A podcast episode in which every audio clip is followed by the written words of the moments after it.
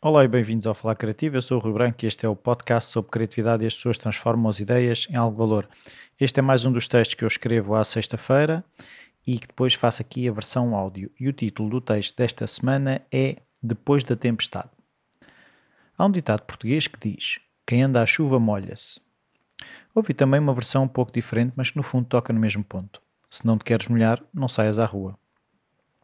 Embora parecidos, não revelam a mesma postura. Um é mais um aviso para aquela pessoa que está disposta a sair para a chuva, o outro é um aviso para a pessoa que quer sair para a rua, mas que não se quer molhar. Uma procura aventura e a outra quer aventura, mas não quer pagar o preço de se molhar. Ao longo da minha vida tenho sonhado em viver grandes aventuras, mas não queria arriscar molhar-me. Queria espaço, liberdade, mas temia a chuva. Podia ter sido tarde demais, já não ter tempo para ver o sol e a chuva sem ser pela janela. É um termo muito utilizado na criatividade, o brainstorming, a tempestade de ideias. E como um ouvinte me sugeriu por mensagem, que infelizmente não encontro e não tenho maneira de lhe agradecer, depois da tempestade, onde esteve tudo cheio de energia a dar sugestões, caminhos, há muitas vezes quase uma apatia em que as excelentes ideias que surgiram no exercício não avançam. Não chegam a passar de ideias e boas intenções. Aqui, as pessoas estão dispostas a ir para a tempestade, mas continuam a não se querer molhar. Quando temos uma lista de possíveis caminhos e de ideias, de nada nos serve ficar à espera que as coisas de forma mágica se concretizem, os céus se abram e só haja sol nos nossos dias. Mas não dizem que depois da tempestade vem a bonança?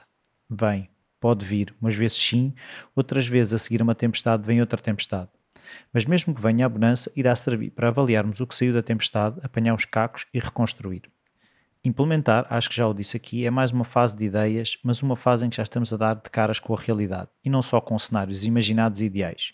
E é nessa fase que nos vamos esfolar, que vamos cerrar os dentes quando falha, dar murros em paredes, e se não estamos comprometidos com outros ou com a tarefa, é sempre mais fácil ficar em casa no quentinho, esperando por dias de sol.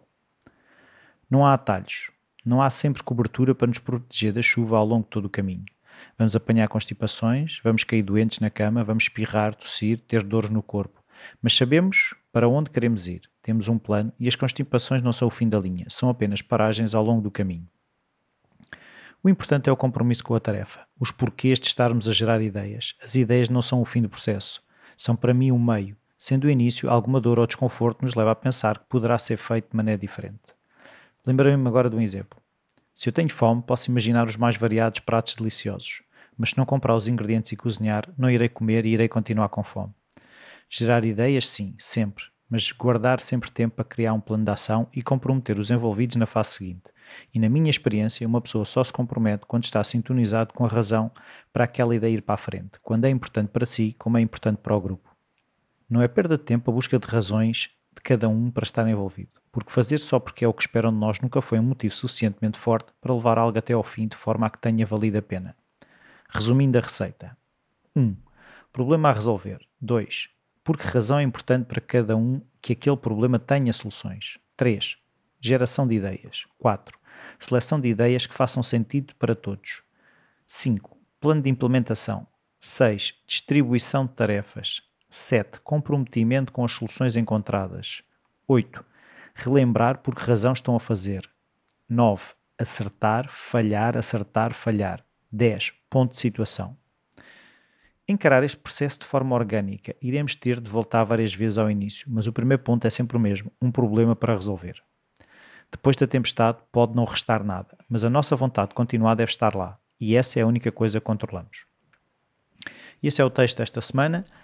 Um, eu uh, gostava aqui de já dizer em que dia e a que horas e o local mas ainda não é possível. A única coisa que eu sei é que uh, existem fortes possibilidades de, na próxima quarta-feira, dia 6 de fevereiro, haver um, um falar criativo ao vivo. Uh, só que as coisas, isto aconteceu tudo muito depressa. Uh, no momento em que estou a gravar isto, ainda não sei o local e ainda não sei horas.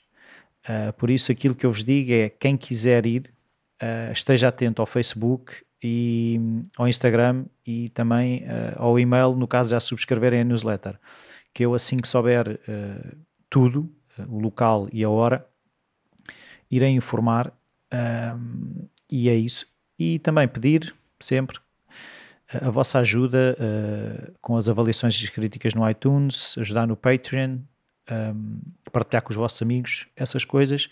E o e-mail rui.falarcreativo.com está sempre disponível. É a forma melhor de comunicarem comigo. Também podem enviar pelo Facebook, mas pelo Facebook do Falar Criativo, por alguma razão, eu recebi uma mensagem na qual uh, serviu de base até para este texto, mas que não consigo encontrar porque alguém me enviou diretamente para o meu perfil e aquilo faz tipo uma seleção de se quer aceitar a mensagem e eu não sei, eu acho que ia na rua quando vi aquilo e tentei encontrar a mensagem e não consigo. Uh, se o ouvinte que escreveu aquela mensagem estiver a ouvir, uh, obrigado e a forma de comunicar realmente o e-mail ou o, o, Facebook do o Messenger do Falar Criativo serão as melhores maneiras. E então, uh, até para a semana ou no local que ainda vai ser uh, dito um, pelas redes sociais, pelo Instagram ou pelo Facebook ou até por e-mail do tal evento do Falar Criativo ao vivo. Então, até à próxima.